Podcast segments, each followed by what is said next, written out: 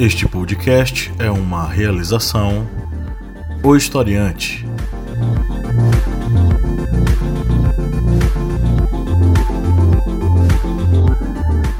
Olá, historiantes, bem-vindos mais uma vez ao nosso podcast sobre as ciências humanas, é o podcast do Historiante. Eu sou o professor Paulo Magalhães e comigo aqui na bancada, como sempre, né, nós temos o senhor Márcio Fabiano. Olá, minha gente, mais uma vez, hoje é um podcast bem especial para nós nordestinos e nordestinas, que é o dia 24 de junho, dia de São João, a gente está na maior alegria.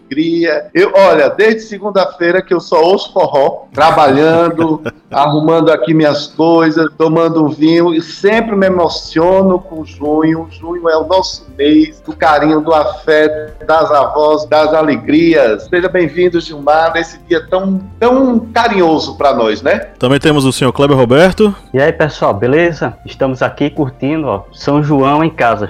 São João na quarentena.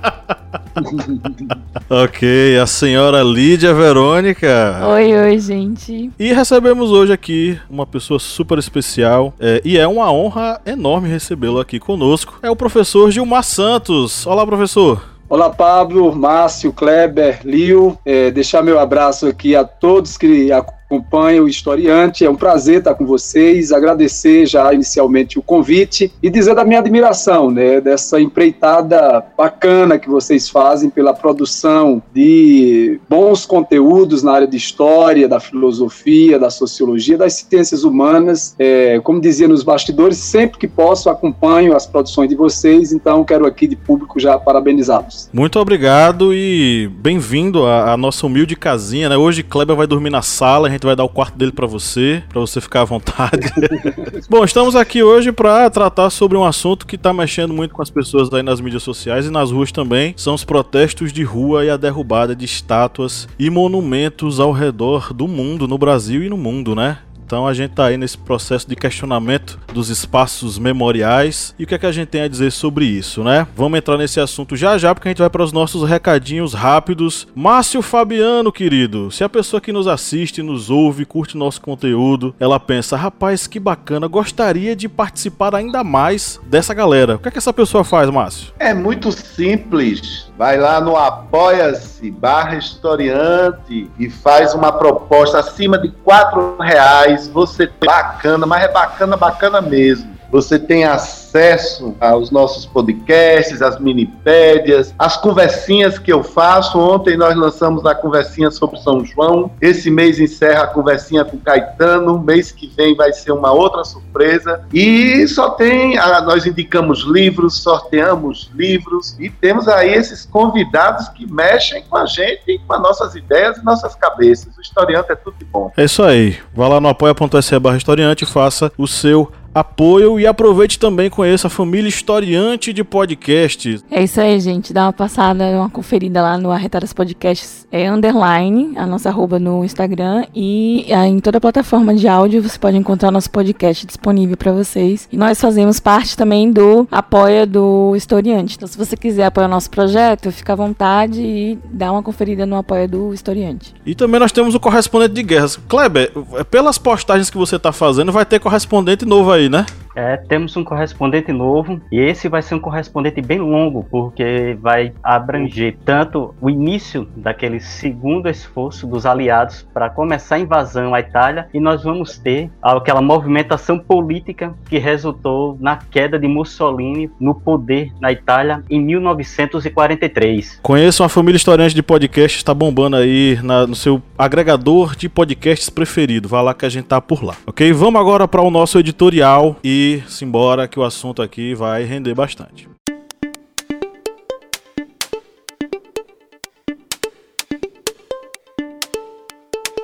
Para muitos paulistas, Raposo Tavares, Fernão Dias, Cardoso de Almeida e Ayanguera são apenas nomes de rodovias. Mas há coisas que nem o asfalto é capaz de esconder. O passado questionável de nossa história. Esculpidos como heróis em áreas públicas, os bandeirantes representam algo ofensivo, junto aos protestos antirracistas ao redor do mundo, que têm pedido a cabeça e o corpo de pedra desses monumentos, surge a dúvida: O que fazer com um passado que já foi tido como heróico? A contestação de homenagens a homens com biografia racista, misógina e assassina não é um fenômeno de hoje. O que havia antes, entretanto, era a chegada de um novo momento histórico que pedisse a destruição do regime anterior.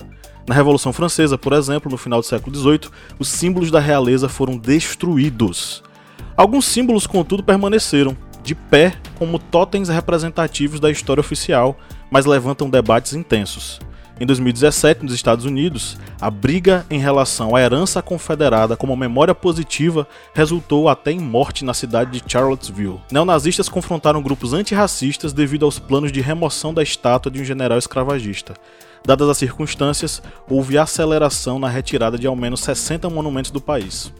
O debate se intensificou com os protestos antirracistas após a morte de George Floyd, em 25 de maio. Em 7 de junho, manifestantes derrubaram e jogaram no rio a estátua de um traficante de escravos em Bristol, no Reino Unido. Na Bélgica, que vem tentando se retratar com o Congo, houve a queda da estátua do rei Leopoldo II, responsável pelo extermínio de congoleses no processo de colonização. Aqui no Brasil, um dos monumentos contestados é a estátua de Manuel de Borba Gato, assinada por Júlio Guerra no bairro de Santo Amaro, em São Paulo. O genro de Fernão Dias não se distinguiu de seus colegas bandeirantes, mas em um texto no próprio site da prefeitura é afirmado sem as devidas explicações que se trata de uma homenagem polêmica desde sua inauguração em 63, quando houve, meus queridos, olha só, um desfile com pessoas populares vestidas de bandeirantes, índios e, entre aspas, damas antigas. É algo risível. Os bandeirantes são o velho oeste americano no Brasil. Assassino, genocida, traficante são alguns dos títulos que podemos identificar na biografia de Borba Gato, que ao final da vida ganhou da coroa o cargo de juiz ordinário. Erguer um monumento em sua homenagem é também elegê-lo como exemplo, um marco, um personagem mítico. Não é preciso pensar muito para compreender o que há nisso. A escolha de dirigentes paulistas e brasileiros em construir uma memória voltada para o elogio ao dominador branco racista. Uma memória coletiva baseada no triunfo de Bandeirantes é uma memória colonizada, subalterna, dominada. Onde estão os indígenas, os negros e todos os grupos sociais excluídos dessa memória dita oficial? Mas eu já tô me alongando demais. Dá para aturar monumentos como esse em nossa sociedade, gente?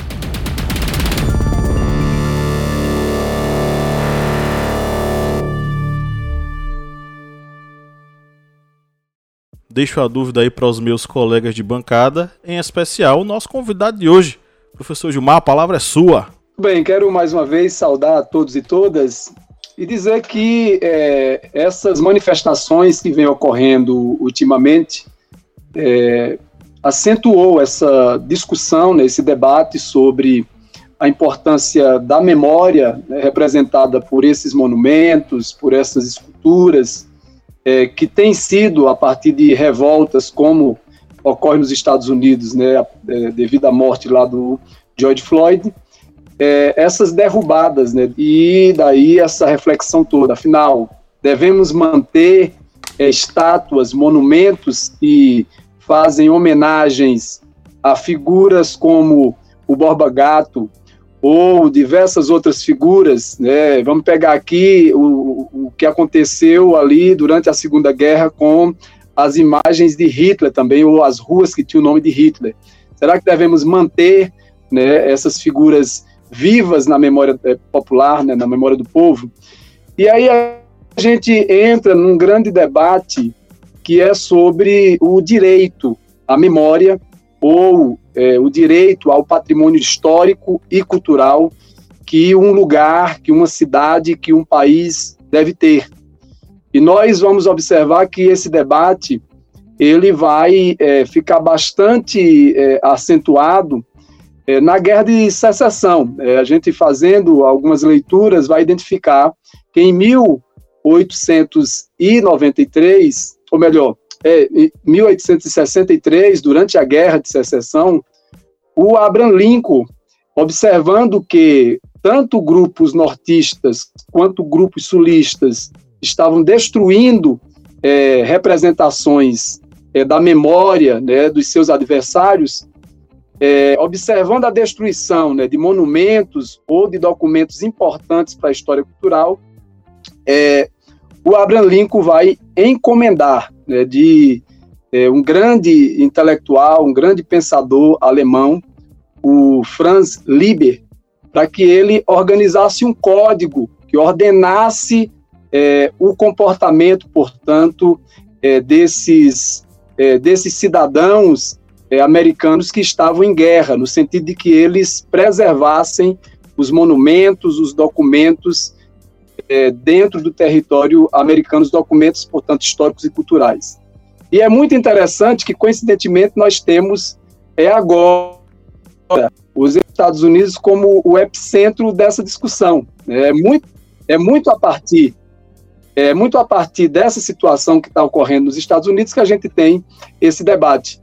E na minha avaliação, né, na minha né, é, posição aqui como professor de história, como alguém que está também comprometido com essa construção de reflexões sobre o patrimônio, sobre a importância da memória, eu vejo que nós temos é, que fazer essa avaliação a partir de uma análise crítica. Primeiro, é, é muito natural né, de que a sociedade ela mude e nessa mudança nós vamos ter uma mudança de valores e uma mudança de referências do que é que representa, do que é que não representa para essa sociedade e obviamente em algum momento nós vamos ter rupturas, nós vamos ter uma desvalorização desses símbolos, desses elementos que representam a história do povo ou daquele lugar.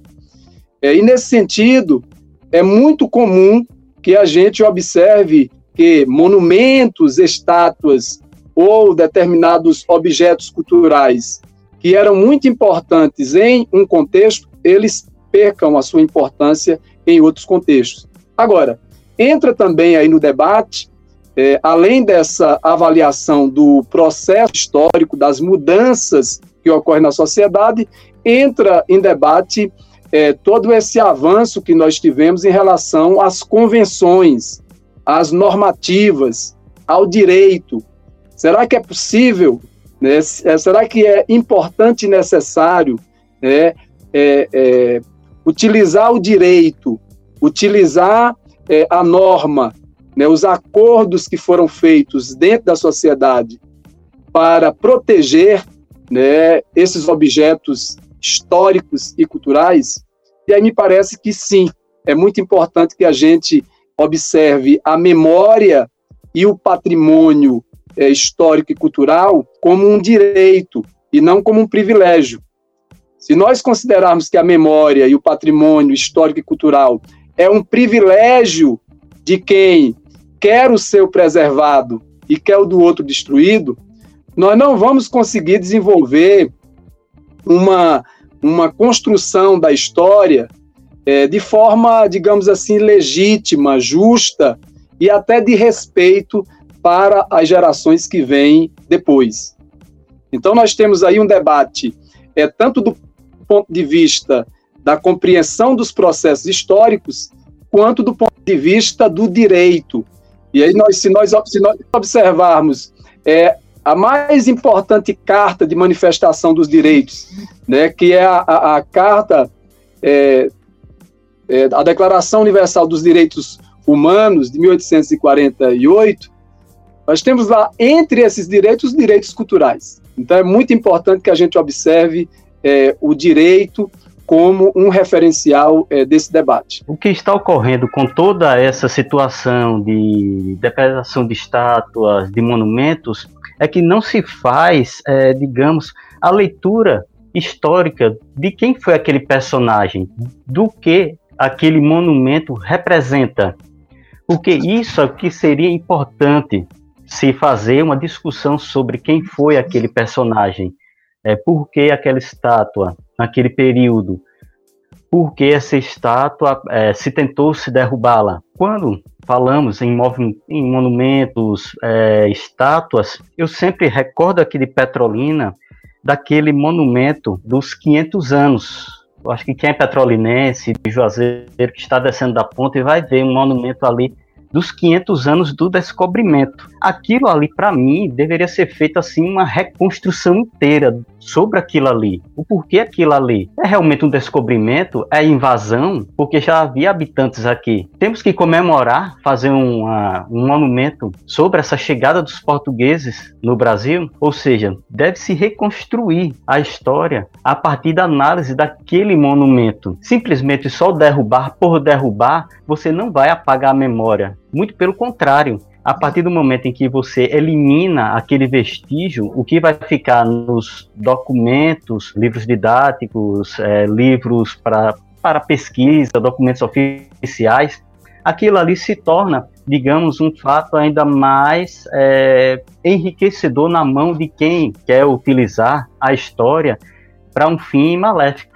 porque vai utilizar o argumento da depredação de um patrimônio artístico, de uma obra artística, e vai utilizar toda uma ferramenta é, de documentos, é, de livros, para tentar reconstruir a ideia daquele personagem, porque isso, infelizmente, está ocorrendo na nossa história.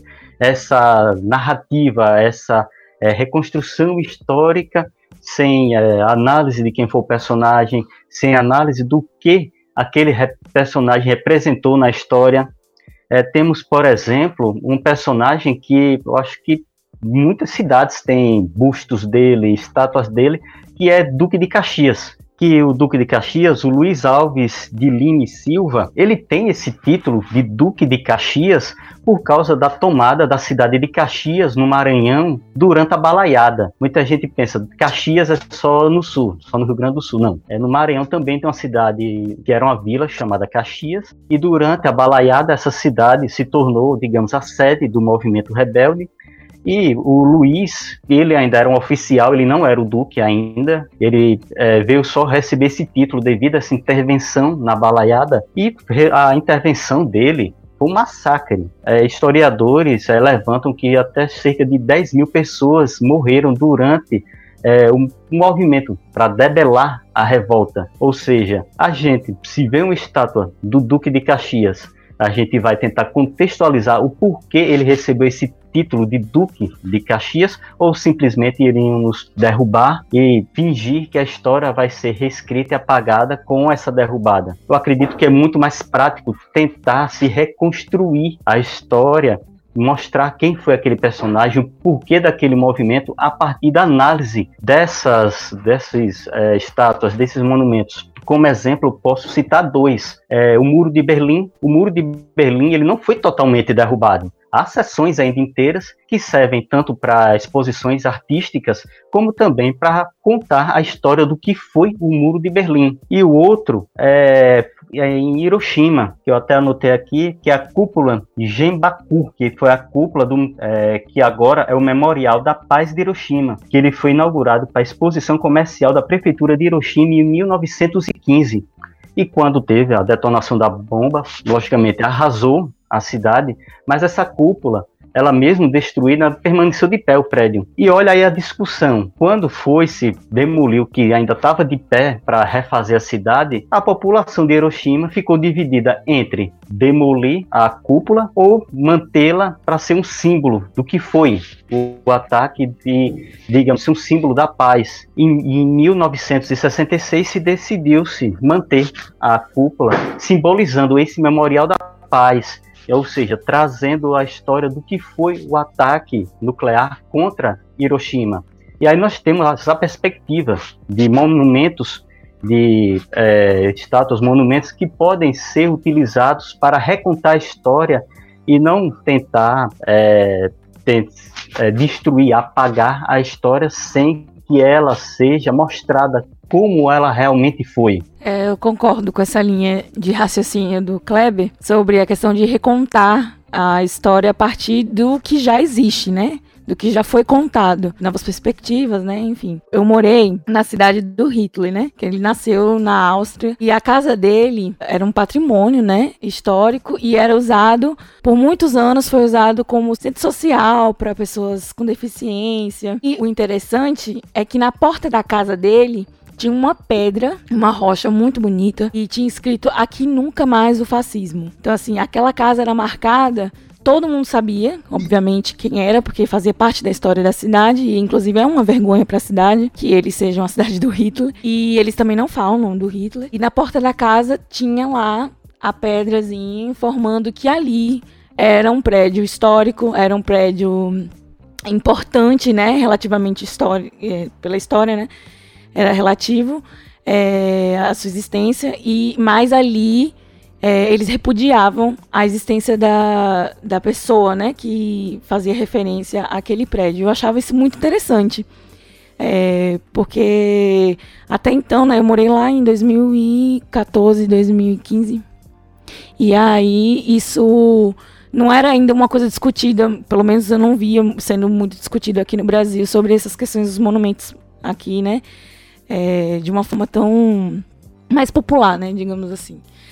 E aí, é, eu assisti num programa, é, acho que do Fábio Porchat, o, o humorista Paulo Oliveira, ele fala que o Brasil é mal resolvido, né, com suas questões. E, e ele fez uma comparação com a Alemanha. E era muito interessante também isso, porque eles não escondem nada, embora seja uma vergonha ter sido a cidade do Hitler, embora tenha sido uma vergonha, né, é, o Holocausto tudo que aconteceu lá, eles não destroem, eles recontam, ou eles contam né, a história da, da perspectiva humana, realista, mais humana, né?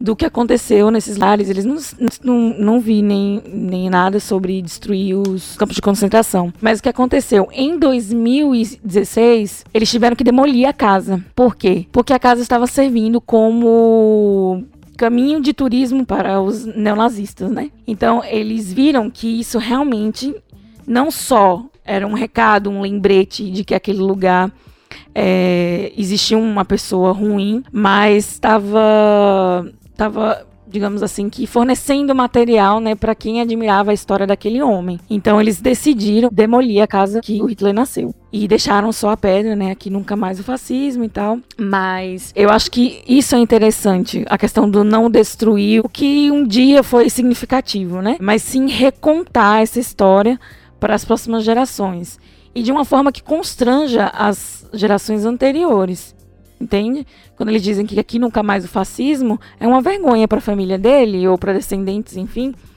que a, a existência, né, de, enfim, dele, da história dele. Então, acho que eu acho que seria mais educativo não só recontar a história, mas, por exemplo, monumentos e bustos de homens que foram perversos né, ao longo da sua história sejam refletidos de forma vergonhosa, porque as pessoas tenham vergonha daquilo ali, como eu citei, né, que eles tinham vergonha da casa do Hitler. Olha, eu tô ouvindo aqui vocês, desde que a gente escolheu esse tema, algumas coisas interessantes aconteceram comigo. Por exemplo, eu acho que nós somos feitos de símbolos e de memórias. Mas antes de falar disso, eu queria falar, eu comecei a questionar o nome da minha rua. Eu moro em Juazeiro, no centro, numa rua chamada Quintino Bocaiúva. E acredite, Gilmar, que eu dei uma gulgada dias atrás. Eu digo, antes da gente escolher esse tema, inclusive, eu digo, deixa eu saber por que, é que minha rua se chama Quintino Bocaiúva. Eu, com 49 anos, não saberia dizer Quintino Bocaiúva foi um senador gaúcho que defendeu a, a República. Aí eu disse: valeu, Quintino, foi massa você Isso. ter defendido a República, mas você não tem significado nenhum para mim. É, talvez, Gilmar, porque eu sei que você é um vereador militante e que briga no bom sentido por outras ideias, por um mundo mais. É, mais sensato, mais representativo, porque não é representado, está na hora da gente começar a pensar, inclusive, isso. Quem homenageamos nos nossos logradouros? Sim. Eu preferia que minha rua se chamasse algum juazeirense que não tivesse sido brilhante, mas que fosse uma pessoa significativa do meu entorno. Aqui próximo tem um mercado. Há duas semanas morreu um dos comerciantes, seu Dudu, que era uma grande figura. Por que não a minha rua se chamar seu Dudu? Então são coisas que a gente vai pensando. Mas eu quero voltar a símbolos e memórias, principalmente porque eu estou adorando. Gilmar, eu gosto muito de pirraçar Kleber e Pablo, porque eles são historiadores como você, e eu fico isso. E vocês têm que pensar nisso e dar resposta nisso também. Por exemplo, quando nós vemos um jovem universitário com uma camisa com a imagem de Che Guevara, eu entendo aquele símbolo. ele está querendo me dizer: sou jovem, sou militante, quero um mundo feito a partir de um pensamento de esquerda, né? Está bem claro para nós. Pode até ser que ele nem saiba realmente da importância ou do processo que se gerou o Che Guevara, mas ele está querendo se demonstrar ali. É, Lídia falou da questão de Hitler e eu me lembro também é, de quando eu morei em Berlim, que me impressionava muitíssimo os monumentos lá que haviam em Berlim. Né? Berlim é uma cidade que hoje deve ter uns 800 anos, quase 800. Eu morei lá 20 anos atrás, 25 anos atrás, e aí eu ficava impressionado, porque, por exemplo, é, em relação ao nazismo, eles, eles têm lá uh, uma praça, uma, um monumento que é emocionante, que é uma biblioteca que fica iluminada, ela fica no chão, é um buraco no chão, ela é feita lá, eu não sei o nome, eu esqueci agora, ela fica sempre acesa, você está caminhando por essa praça, você para e vê. Aquilo foi uma homenagem, porque os livros foram vários livros, autores foram queimados durante a ascensão do nazismo. É, a, a, isso daí, aquilo me impactava muitíssimo. Um outro, uma outra coisa que a gente precisa é, reforçar nesse debate.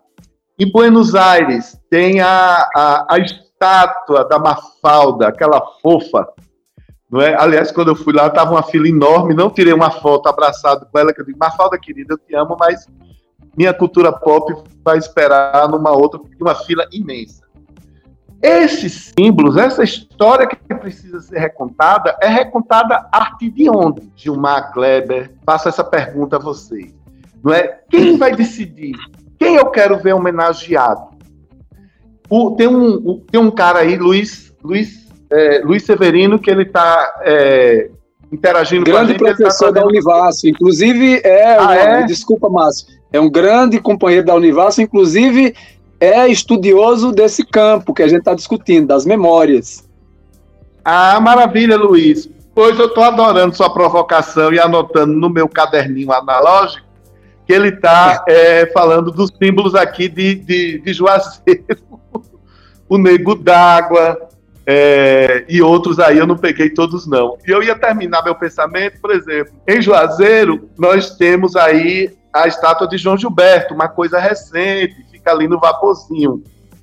O que é muito engraçado, porque João Gilberto merece uma estátua, eu acho que ele merece, não é? Ele é um juazeirense. Eu sempre digo, muita gente não gosta em Juazeiro quando eu digo isso. Eu disse, gente, olha, pezinho no chão, João Gilberto não é mais juazeirense, João Gilberto é do mundo.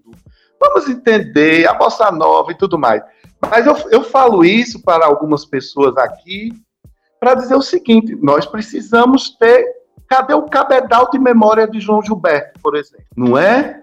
Tem a casa dele, que é a Secretaria de Cultura, tem. Pronto. Não, não lecionamos João Gilberto nas aulas das escolas municipais de Juazeiro. João Gilberto é uma memória de pessoas da minha idade para cima, eu tô com 49. Se você for perguntar a geração mais jovem, João Gilberto, não é? E eu falo isso porque eu fui gestor do Centro de Cultura João Gilberto e passei lá dois anos e meio para tentar colocar um painel em homenagem a João Gilberto. Era um putetê burocrático tão grande que eu desisti, entendeu? Então a gente precisa, minha gente precisa ter um painel em, com, com, com uma onda do Rio. Inclusive eu consegui de graça de um amigo publicitário do Recife.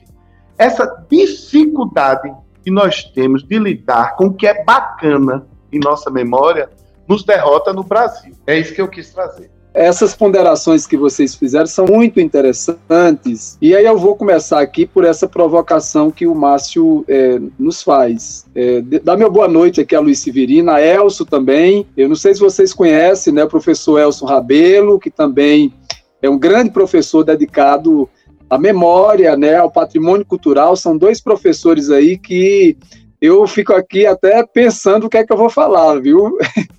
Diante dessas autoridades né, que nos acompanham.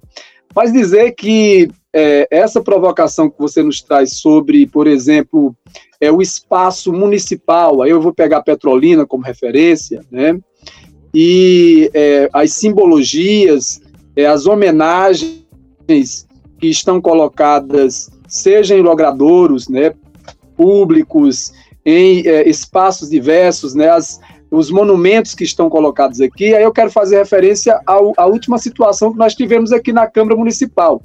Eu não sei se vocês chegaram a acompanhar. No dia 9 de junho, um projeto de lei do Poder Executivo é, denominava o Centro de Parto Normal com o nome de Nilo Coelho.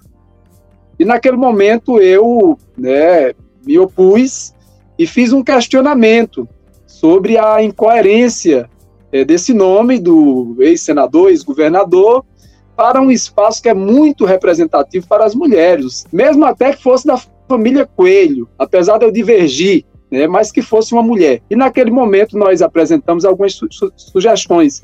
E eu argumentava que o, o ex-governador Nilo Coelho ele já dá nome a diversos espaços de Petrolina, né, projetos de irrigação, avenida, né, é, o batalhão da, da, da Polícia Militar, tem o nome de Nilo Coelho, né, o prédio do Banco do Brasil, né, nós temos é, escolas, enfim, são muitos espaços. E aí a gente vai refletir, a partir dessa questão, sobre é, memória, sobre educação, sobre propaganda política, e trazer também é, esse debate é, da memória como um ato político.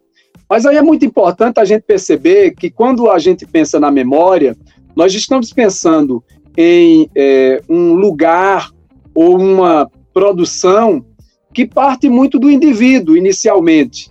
Né? O que é que é importante para a minha memória? Qual é o valor que eu dou né, àquele objeto? E aí o Kleber colocava, né, as pessoas precisam estar tá fazendo essa interpretação, fazendo essa leitura. E devo dizer que as pessoas que estão derrubidas ou em outro espaço, elas fazem a leitura, elas fazem a leitura. Agora é preciso saber se essa leitura é uma leitura crítica, porque a leitura ela pode vir né, orientada por uma ideologia, ela pode vir orientada né, por um fanatismo, ela pode vir orientada por um equívoco, equívoco sobre o que é é, o direito à cidade, porque aí passa por isso também. Quando a gente pensa no direito à cidade, nós estamos pensando no direito de conviver com a diversidade, com a divergência. É aí que entra todo, toda uma política de Estado para estabelecer o valor de é, qual monumento deve ser referência para o conjunto da cidade. Quais nomes devem ser homenageados para orientar essa cidade é possível que a gente, por exemplo, tire é, de uma praça central, cidade de São Paulo, a imagem de Borba Gato, né? E coloque essa imagem, nessa estátua, esse monumento em um outro local que não tenha a devida visibilidade e influência sobre a cidade, colocando naquela praça onde estava a estátua de Borba Gato, uma outra que represente a democracia, é possível, depende do debate que essa sociedade e do compromisso que esse governo tem com a memória coletiva e quais valores esse governo quer apresentar para essa sociedade. Por exemplo, quando nós pensamos é a família Coelho em Petrolina, o que, é que a família Coelho coloca em tantos espaços públicos os nomes dos seus é, familiares? Ora, existe aí uma mensagem de poder, existe uma orientação do poder, né, que está é, por, por, sinal, é, dominando essa cidade há mais de 60 anos. E aí vem também os processos de educação. A nossa população, no geral, no geral ela é muito mal educada, né? E ela é mal educada é, a partir dessa, é, dessa, desses planos, dessas, é, dessa intervenção governamental, que é uma intervenção como nós sabemos, né, nós que estudamos história de forma mais crítica, é uma intervenção de uma elite. A produção historiográfica é, escolar brasileira, ela é muito orientada pelos interesses da elite. Muitas vezes a elite simula nos conteúdos é, da história, nos conteúdos né, é, didáticos, simula uma democracia, uma diversidade, uma valorização da cultura, mas na prática nós sabemos como é que isso tem sido conduzido dentro dos espaços escolares. As crianças, no geral, debatem pouco, os professores não têm formação né, adequada, né, há uma precarização do trabalho do professor e tudo isso vai implicando sobre a forma de interpretar o mundo, de interpretar os símbolos, de dar sentido às coisas. Então, me parece, é, é, é, Márcio, que quando você é, não tem interesse pela figura de Quitino Bocaiúva, que foi uma figura importante para a construção do nosso país. E aí eu não estou aqui tratando de valores, eu estou falando da figura histórica que foi o Quitino. E era muito importante, seria muito importante que você, assim como é, outras pessoas, pudessem saber que esse cara, mesmo não tendo defendido os valores que nós defendemos, foi uma figura importante para o processo histórico brasileiro. Inclusive, para que a gente pudesse criticá-lo e dizer: olha, eu sou contra ele. Mas, no geral, há uma, é um apagamento da nossa memória né, de forma intencional, oficial, é, que nós temos muita dificuldade para é, se aproximar né, desse, desses valores, dessas figuras, e, consequentemente, nós vamos corroborando com a intenção do Estado. O Estado nos quer cada vez mais deseducados, ignorantes em relação a toda a construção histórica da nossa sociedade, que é uma construção histórica baseada em muita violência, é, em muita invisibilidade de pessoas importantes e de é, uma exclusão do nosso povo é, desse debate sobre o patrimônio patrimônio histórico e cultural, né? Se você pergunta à população é, se é, a nossa população tem memória, tem memória. Agora, se pergunta se essa memória da nossa população ela é valorizada pelo aparato do Estado, a gente vai observar que é, isso vai ficando muito distante. É, o Estado vai valorizando essas oligarquias, é, como é o caso da oligarquia Coelho aqui em Petrolina, e deixando de lado tantas histórias. Se a gente for ali no, na comunidade da Ilha do Massangano e for lá conversar com Dona Amélia, nós vamos ter história para Dedéu, e as histórias mais extraordinárias.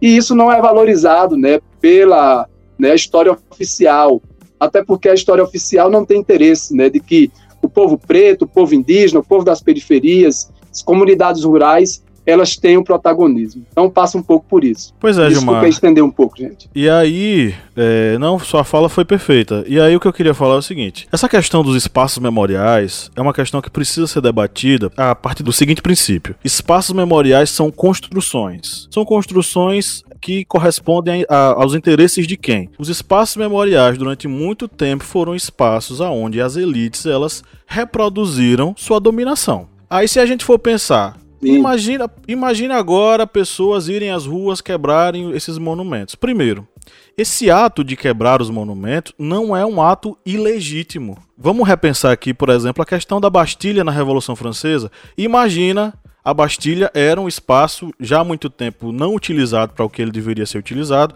Ele era apenas um depósito de armas e uma prisãozinha com um ou dois lugares. Ah, mas ele era um símbolo da dominação da monarquia e do antigo regime. O que aconteceu? As pessoas foram lá e derrubaram a Bastilha. Né? Ninguém fez petição, o Lidia está dizendo aqui que fizeram petição online. Ninguém fez petição online, as pessoas foram lá e quebraram e derrubaram a Bastilha. Sim. Quando a gente fala, por exemplo, de pessoas que destruíram determinado monumento, determinada estátua de um escravagista, de um racista, de um fascista e jogaram em algum lugar, elas não fizeram isso partindo do nada. Elas fizeram isso partindo das representações que elas construíram em torno desse espaço memorial. Então a memória ela é um espaço de disputas e essas disputas elas estão representadas nessas relações sociais hierarquizadas de dominação. Então, assim, eu, eu compreendo e, e faço coro com os colegas quando a gente fala assim: é, que tal deixar lá e ele servir como espaço de vergonha? Né, uma memória de vergonha sobre o passado. Pode até ser. Mas a gente tem que lembrar também que nem todo mundo que olha é, é, para esse espaço ele vai entender isso. Porque as representações do monumento, ainda que a pessoa não conheça o monumento, ela vai ter representação. Isso é semiótica, gente. Você olha para um espaço, você identifica, seja pela memória coletiva, seja pelas conversas que as pessoas têm na sociedade, ela vai olhar para aquilo ali e vai dizer: esse é o monumento da besteira. e é, isso vai ser construído por quê? Por causa de uma cultura praticada e ela aprendeu isso. Né? Então, os espaços eles são espaços de dominação, eles são espaços de disputa. A memória está em constante disputa. Então, assim, O monumento não, não, parte do nada. A gente precisa ressignificar. Mas imagina o ato de quebrar uma estátua de alguém que dominou aquela população. Isso é um ato de libertação, gente. A gente precisa compreender nesse aspecto também. Ele parte tanto de uma, de uma angústia dessa sociedade, mas também parte de uma sensação e uma necessidade de libertação. E rapidamente passando para o próximo quadro, a gente já extrapolou aqui 10 milhões de, de minutos além do tempo mas fechando aqui, porque Severino e Elson fizeram col colaborações fantásticas. Luiz Severino foi meu professor e professor de Kleber há muito tempo atrás na graduação, né? Já, já, já caducamos junto com o professor Luiz Severino. Elson Rabelo também, um grande abraço. Não conheço pessoalmente, mas utilizei de textos e artigos dele para compor a minha dissertação no mestrado foi fundamental a perspectiva dele sobre a fotografia e a memória. E o que eu poderia dizer aqui, Severino falou sobre a questão do monumento ao Santiago Maior, da Praça Santiago Maior. Gente, as pessoas não entendem que aquela estátua, aquele monumento faz referência aos remeiros de São Francisco e a história de luta desses caras que conduziram as navegações com sangue do seu próprio peito. Né? Isso é um, um apagamento memorial é, absurdo.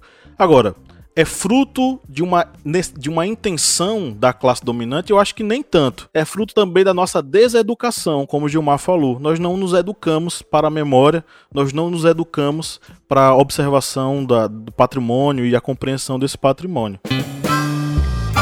Passando a limpo. Vamos para o nosso primeiro quadro, gente. Professor Gilmar, você vai agora cair no nosso primeiro quadro é um joguinho de perguntas e respostas, tá? Que a gente preparou aqui para você especialmente. É... Ele se chama. Espero que eu consiga.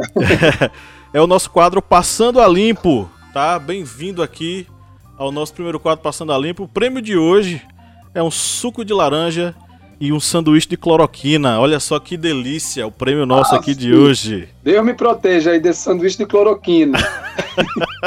vamos lá, Lídia Verônica. Ó, ó, todo mundo larga os celulares. Professor Gilmar, agora é hora de você se desconectar aí das suas coisas. Ninguém, ninguém pode googlar, ninguém pode pesquisar nada, viu? Não pode trapacear. Mãos na cabeça aí todo mundo, para eu poder ver. Não pode trapacear. Vamos lá. Primeira questão. Em Bristol, no Reino Unido, a estátua de quem foi arrancada e jogada no rio Avon? A. Edward Colston, comerciante de escravos. B. John Wilkins Radcliffe, traficante de escravos. C. Carlton Wilkins, senhor escravagista. E aí, pessoal? Foi é, A. Letra A. Eu vou de letra A também. Vou na letra A também. Letra A. Ok, todo mundo pescando que vocês estão, vocês acertaram. Edward Colston, comerciante de escravos. Ele liderou a companhia Royal African eh, Company, da qual era sócio, né? Ele traficou mais de 84 mil africanos para as Américas. Desses, mais de 19 mil morreram durante a travessia. A estátua dele foi pichada, foi depredada, arrancada. E afundada. Eis aí a, a revanche da população britânica. Próxima questão.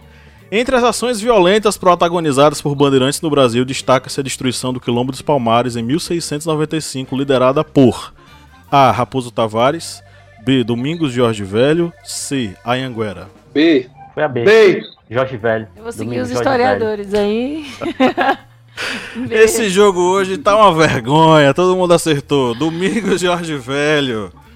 É, essa criatura, além de ter sido responsável pela destruição do quilômetro dos Palmares, também foi responsável pela exploração e destruição do povo indígena da região onde hoje está localizado o estado do Piauí. E muitas pessoas homenageiam esse cara aqui com avenidas, né? Bom, última questão, hein? Todo mundo acertou, agora é a hora de a gente desempatar isso. O Instituto do Patrimônio Histórico e Artístico Nacional, o IFAM, é uma autarquia federal do governo do Brasil criada em 34, durante o governo constitucional de Vargas, 37, em meio à ditadura do Estado Novo, 64, durante o governo João Goulart. C.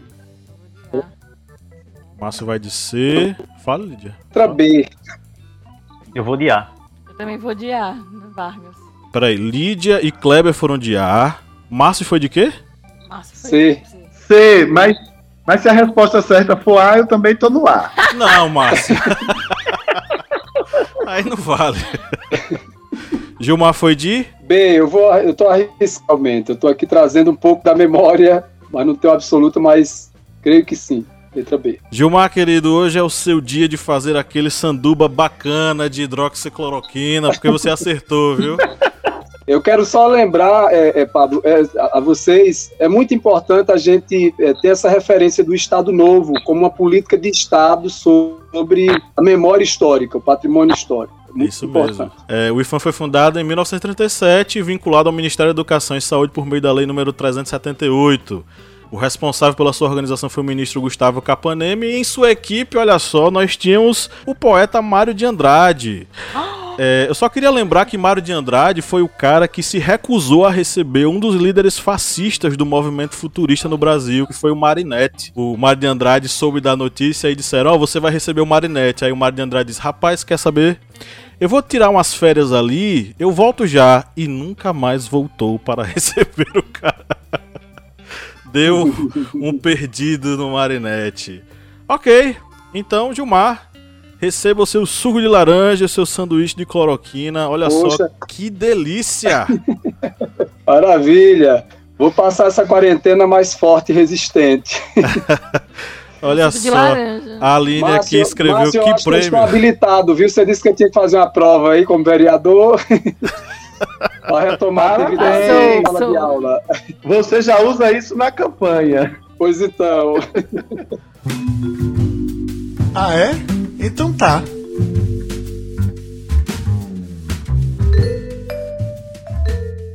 Vamos agora para as interações com os nossos ouvintes. Nós recebemos aí muita coisa, né? Hoje pipocou lá o Instagram, o Facebook, o Twitter. Muita gente interagiu, muita gente mandou coisa aqui pra gente, né? Falas, provocações. E aí, queridos, queridos membros da mesa, o que é que vocês, vocês separaram pra gente aqui? O Bruno Araújo, que é nosso apoiador, já conversou conosco aqui. Ele traz uma, uma, uma pequena provocação. Essas estátuas representam quem? Feitas por quem? A história é dinâmica. Acho que é um resumo do que nós conversamos aqui. Ah, eu gostei aqui do arroba Thomas Caven, Cavendi SH5. Essa é a arroba dele, né? É Igor Souza de Santos, São Paulo. Ele fala aqui: faz uma estátua do povo derrubando a estátua. Pronto, resolvido. É uma forma de recontar, né, a história. É uma boa, é uma boa saída pro debate. É reconstruindo a história, né? O recontando. Né? Com certeza. É, o Rafael E. Lopes, que gravou live recentemente com a gente também, gravou um podcast, perdão. Rafael é de Brasília é, e é da casa já, né? O arroba dele é Rafael E. Lopes. Bom, ele falou aqui: se, repre se representam responsáveis pela perpetuação da injustiça, tem mais a que serem derrubadas mesmo. Então, é, é o que Paulo falou aqui agora, né? Sobre sobre essa questão, né, de a gente se a gente tá revoltado, né, se a gente não gosta do que aquilo representa, que a gente acabe, né, com essa imagem, a questão da referência dos símbolos e semiótica, né? Vamos aqui para um comentário que também foi no History, que foi um comentário do professor Alan Chaves, que é de Carnaubal, no Ceará. E ele sempre está participando, é nosso apoiador, e ele comentou o seguinte: é muito complicado, pois os monumentos, independentemente do contexto histórico, fazem parte. E é isso que nós até comentamos aqui, que os monumentos, mesmo independentes da, do, da situação, o porquê foram feitos, eles vão fazer parte daquele contexto histórico. E como já dito, é, deve ser feita uma releitura crítica sobre o que foi aquele monumento, aquela estátua, o que ele representou. É, com relação a essa ao, ao comentário do, das pessoas, fazer uma estátua das pessoas derrubando a estátua, essa foi uma proposta de Bansky com relação à estátua em Bristol. Ele deu essa proposta de pegar a estátua lá que está lá no, no fundo lá do, do rio, não sei se é rio, foi lago, mar, e resgatar a estátua, colocar ela de novo no, no local onde estava, fazer estátuas de bronze no tamanho real dos manifestantes e colocarem eles como se estivessem puxando novamente a estátua para o chão. E isso seria realmente uma forma de recontar a história, porque se alguém olhasse aquele monumento com pessoas na, estátuas de bronze num tamanho real, puxando outra estátua e alguém comentasse o porquê disso, aí contaria, faria uma releitura, uma releitura crítica da história. É, esses estátuas estão manifestantes que estavam lutando em movimentos democráticos e eles estão derrubando essa estátua porque ela simboliza isso. É uma releitura interessante do que é, digamos, é, esses fatos dessas estátuas e esses monumentos. Eu só queria fazer uma rápida observação, é, é, Lil, é, sobre essa visão de que a gente, é, destruindo as estátuas, os monumentos, a gente se liberta. É, me parece que a gente corre sério risco de ter, mais uma vez, aquilo que eu colocava, a memória como um privilégio de um grupo e não como um direito né, de todos, um direito cultural a compreender o que aconteceu e dar um significado é, a esses objetos a partir de uma política de Estado e de uma política cultural educacional. É, e nesse sentido, é muito importante que a gente, por exemplo, observe que nos países onde o nazismo é, ceifou ali milhões de vidas, nós temos espaços de referência para se compreender o nazismo. É, nos países onde é, a dominação colonial ceifou também milhares de vidas, nós temos também referências da história colonial, para que as pessoas compreendam quem foram esses personagens. Porque aí a gente pode correr um grande risco, por exemplo, do que a Al-Qaeda fez né, no Oriente Médio, no Afeganistão, com os Budas, né, ou o Estado Islâmico em Timbuktu, né, quando é, destruiu diversos monumentos em nome da religião, em nome né, de um fanatismo, porque aqueles símbolos não representavam né, aquilo que eles é, defendem, etc. Então, é, talvez seja esse aprofundamento. Então, é, talvez seja esse aprofundamento. A destruição de símbolos passa por esse é, debate da democracia. É possível conviver com as diferenças, né? E aí, sim, eu penso que dentro do campo das diferenças é, é preciso estabelecer valores. Valores. Qual é o valor que no, nos orienta? E aí, com certeza, dentro de uma sociedade democrática, não são valores defendidos por é, figuras violentas, figuras fascistas. Essas figuras vão servir apenas de referência para a gente é continuar a história. Inclusive, ia ler aqui para o Gilmar responder que uma seguidora escreveu aqui a arroba Jane Lopes 15. Ela falou: sou contra a derrubada de estátuas. Sim. Quem não conhece sua história está fadado a repeti-la. É basicamente isso, né? A questão da referência, né?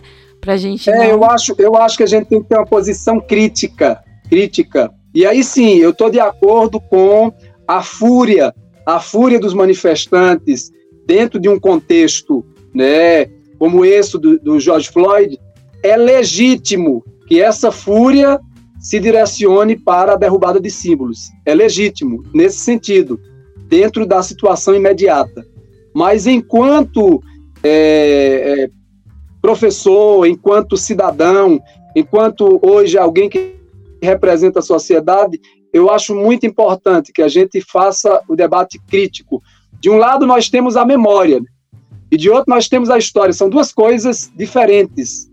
É, a memória, ela acaba, em, em, algum momento, nos encaminhando para posições, é, digamos assim, imediatistas. A história não. A história é resultado de um processo de educação, de crítica, de análise, de método, e aí precisa ter, ser também o resultado de, um, de uma política de Estado. Também complementando aqui, né, que eu também iria trazer aqui para Gilmar, e ele já já falou perfeitamente que a arroba comentou isso aqui, é a arroba History Anderson.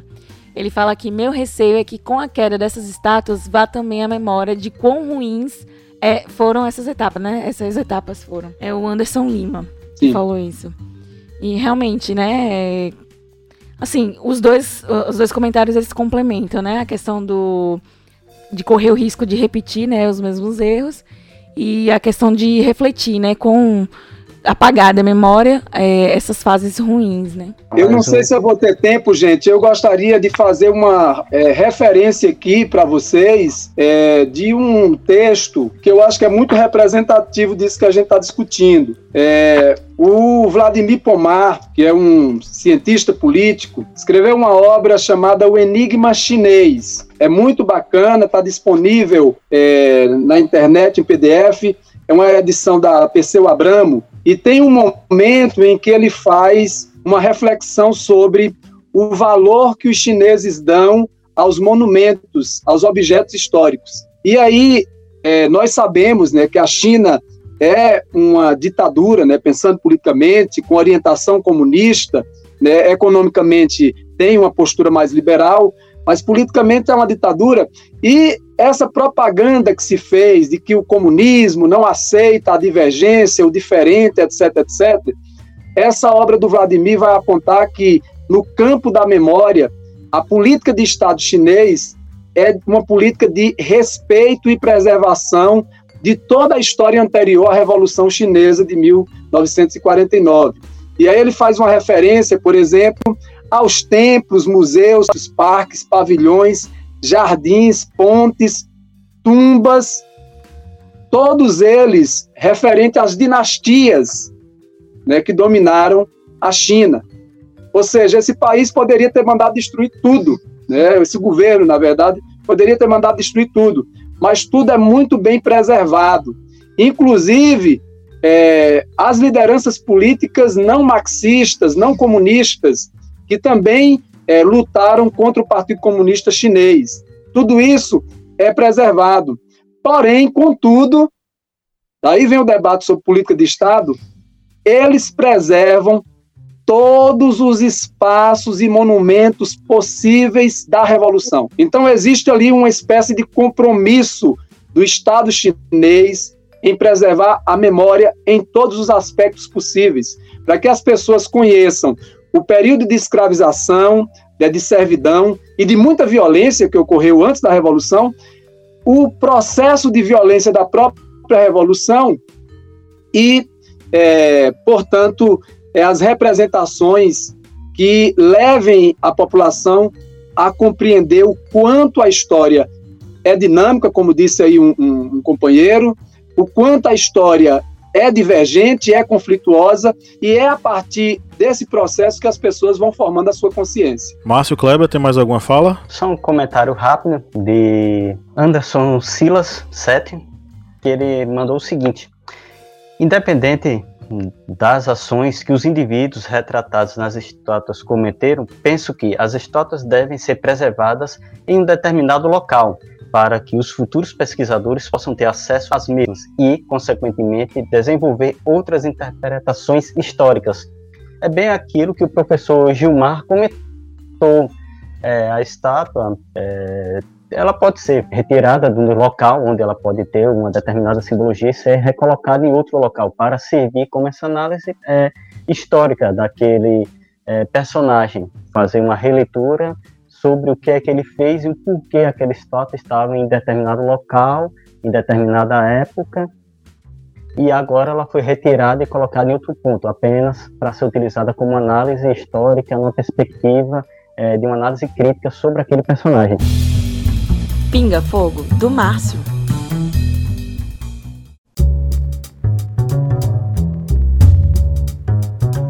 Jogue duro, Márcio. É o Pinga Fogo. Pronto, Gilmar. É só para você entender. A gente, de vez em quando a gente faz um Pinga Fogo. Eu faço uma pergunta a Kleber, Sim. ele a mim. Mas é porque, para deixar bem claro, é, nós somos dois personagens distintos. Kleber é um trotskista, é um cara aí da Revolução, e eu sou um. Ah, tá vendo? E eu sou um aristocrata falido. Não temos mais nada só nos restou o sobrenome. Mas Gilmar, esse pinga-fogo é para você e para Kleber. Queridos, quem merece uma estátua em Atibaia? O ex-presidente Lula, o Queiroz ou Sérgio Moro, o detetive dos casos perdidos? Vou deixar Kleber aí que está mais atento a essas questões. Bem, é, Lula, ele já, tá, já todo mundo viu que não tem nada em Atibaia. Eu acho que ficaria meio sem sentido uma estátua lá. É, Queiroz é, chegou voando, ah, ou seja, seria uma estátua no aeroporto, fica meio sem sentido.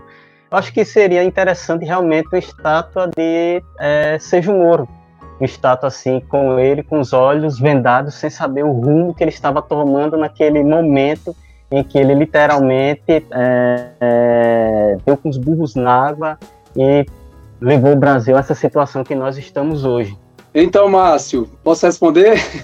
como, eu, como eu vou fazer referência à democracia, eu preferia ver o povo de Atibaia discutindo.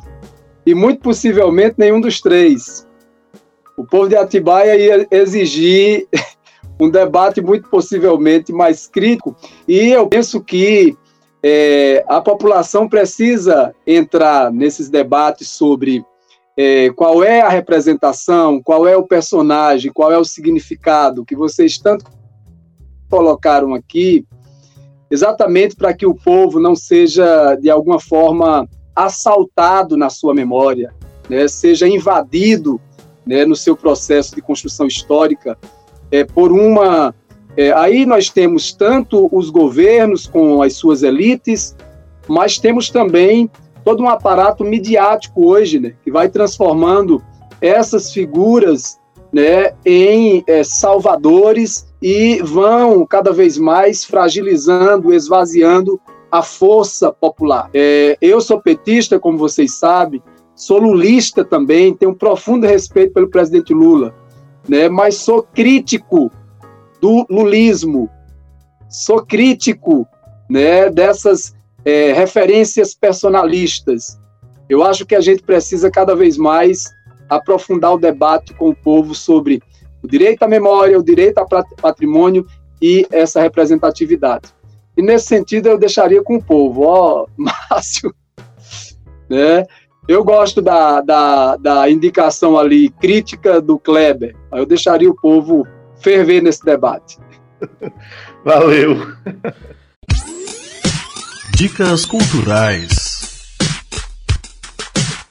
Ok, queridos, estamos chegando aqui na nossa reta final e é o momento das nossas indicações, né? O que é que a gente anda aí vendo, ouvindo, né? E o que é que isso pode agregar a esse debate, né? Quais referências podem agregar esse debate? Vamos começar com o Gilmar, que é nosso convidado. E aí, Gilmar, quais dicas você quer dar para a galera? Bacana, eu separei aqui algumas, algumas referências uma é um livro que eu acho assim é, deveria ser obrigatório para é, estudantes que estão aí dedicados a entender o país, que é a formação das almas, é o Imaginário da República no Brasil. É uma obra do professor José Murilo de Carvalho. E essa obra, Márcia, já que você falou de Quitino Bocaiúva, o Quitino aparece aí né, na, no debate sobre as construções simbólicas. Olha aí, ó.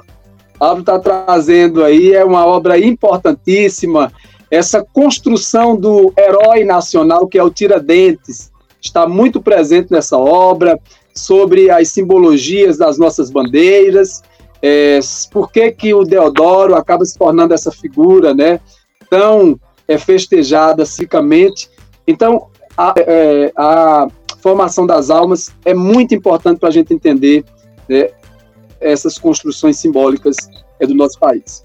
E aí quero indicar para vocês um filme, e para mim é muito interessante também sobre esse debate, que é o Violino Vermelho. É um filme de 1998, né, e ele conta é, a história de um luthier é, é, italiano. Então, esse livro, Violino Vermelho, vai contar a história desse violino, né, construído por esse luthier, ele vai pintar com o sangue da esposa, só que a história desse violino vai perpassando vários períodos da nossa história até chegar na atualidade. E é muito interessante que tem um momento em que ele passa pela revolução cultural na China. É o momento em que o governo chinês está censurando né, tudo que faz referência ao Ocidente. Então é um apagamento que nós temos ali da memória ocidental, das influências ocidentais sobre o povo chinês.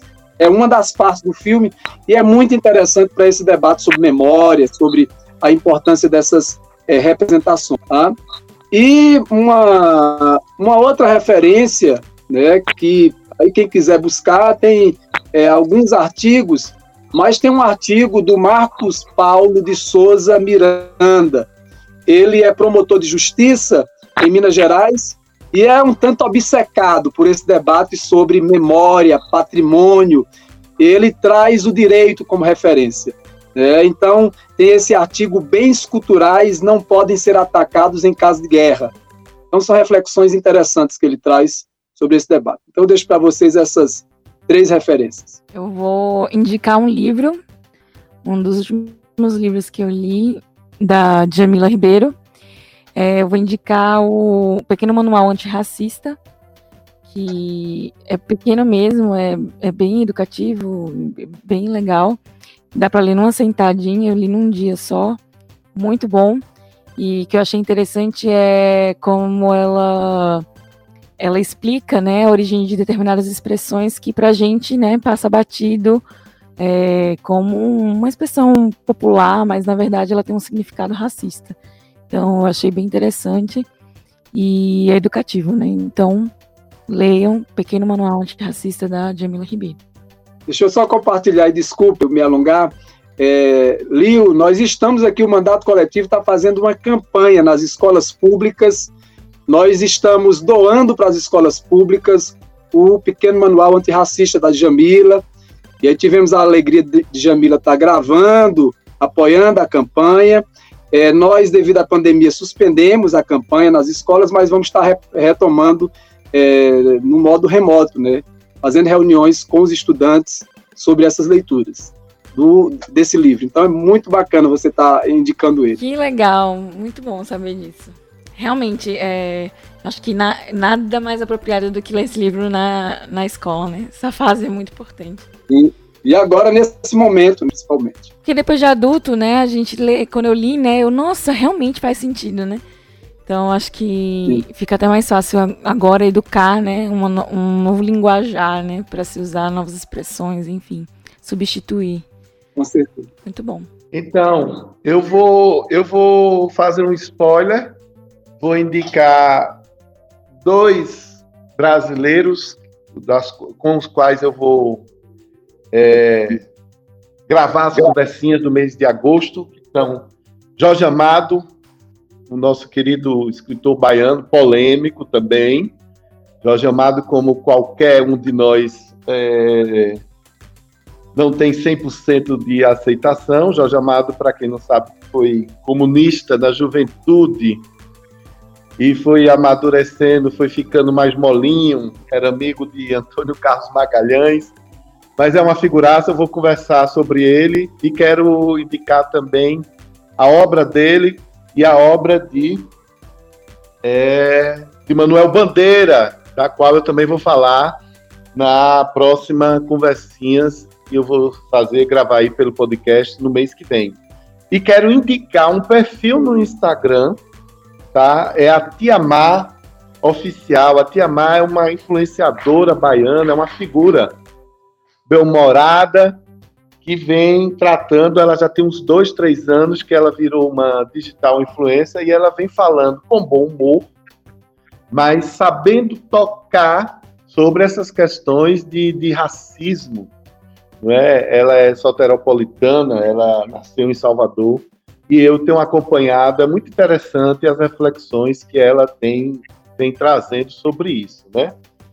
E a gente está falando de memória, eu quero também, Pablo, e Lio, Kleber, Gilmar, dedicar esse podcast nosso a uma mulher maravilhosa.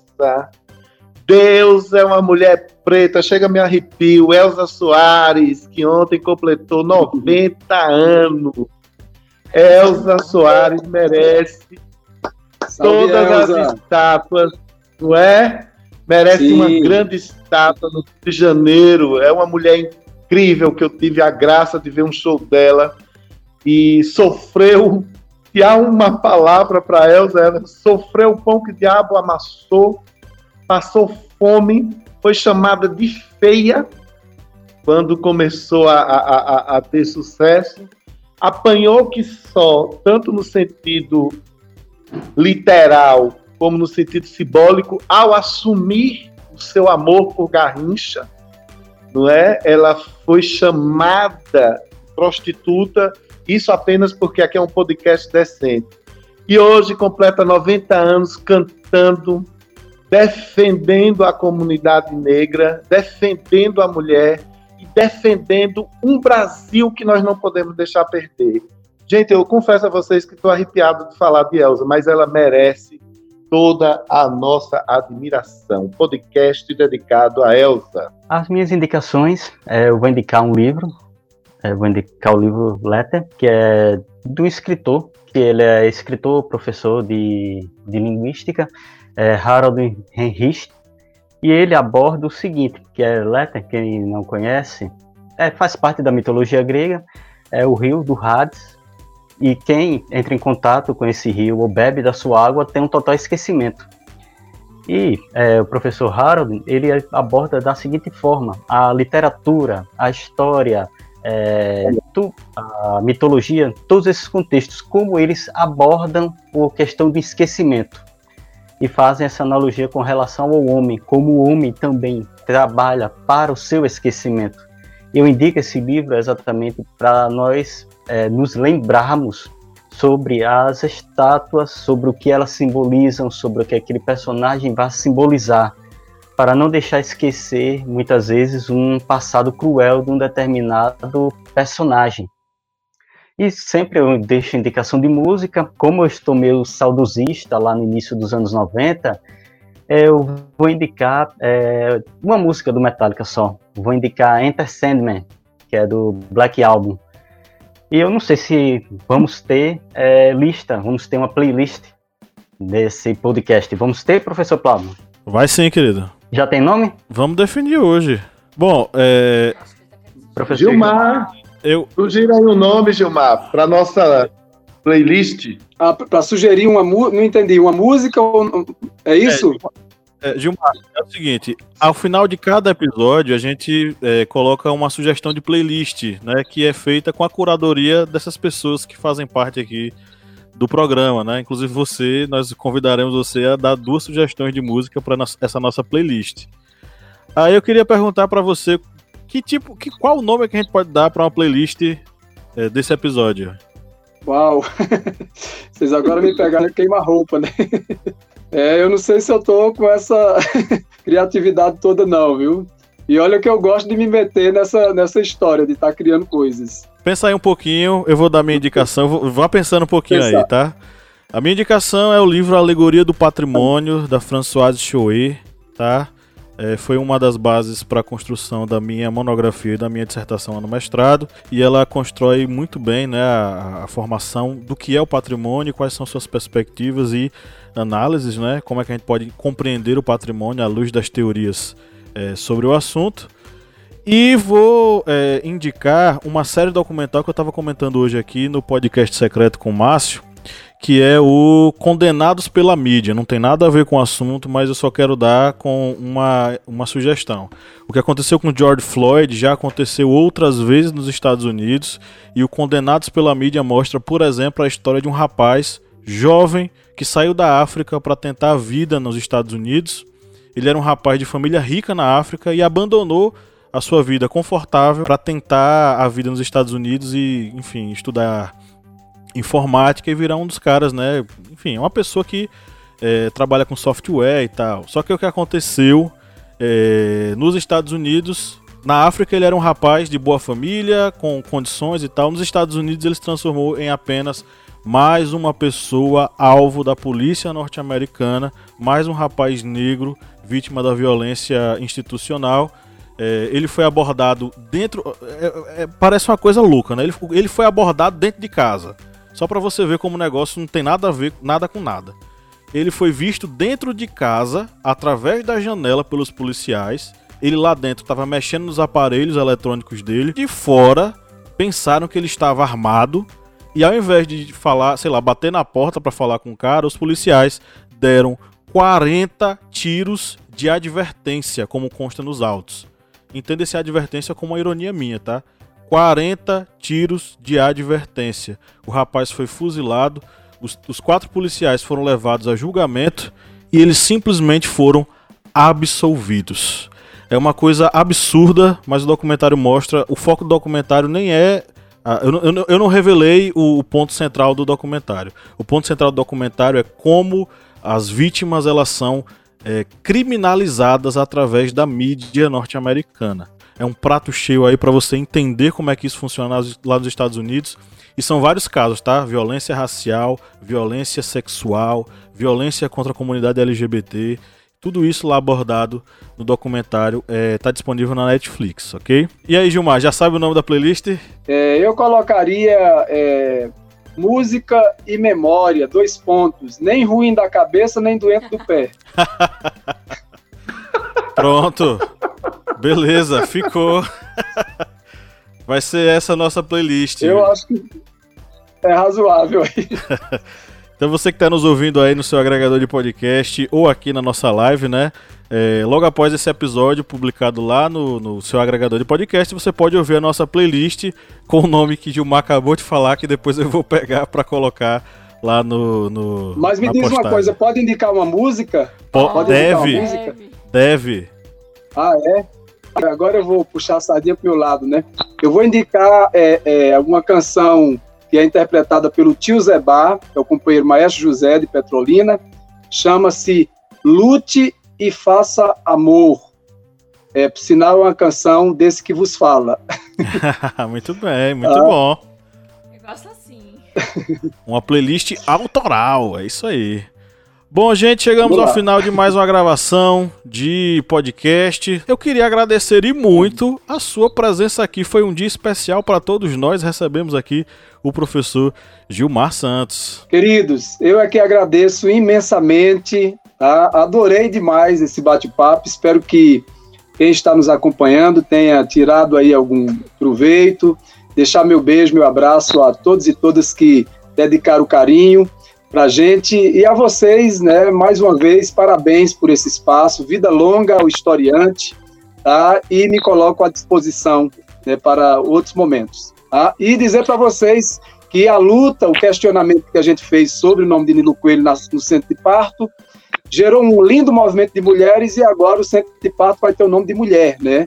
Da é, auxiliar de enfermagem Maria das Dores e não do Nilo Coelho.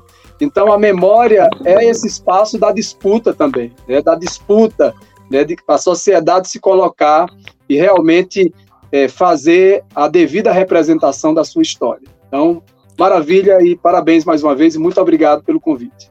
Você quer deixar algum link, alguma sugestão de, de perfis para o pessoal acessar? Ah, bacana. Nós temos, né, no caso do mandato, nós temos o site é, gilmarsantos.org. Tá? Então, quem quiser entender um pouco da nossa luta política em Petrolina, é, tem muitos conteúdos lá. É, temos a nossa página no, no Facebook, Gilmar Santos, também vereador Gilmar Santos, e no, no Instagram, né, é arroba vereador Gilmar Santos Oficial.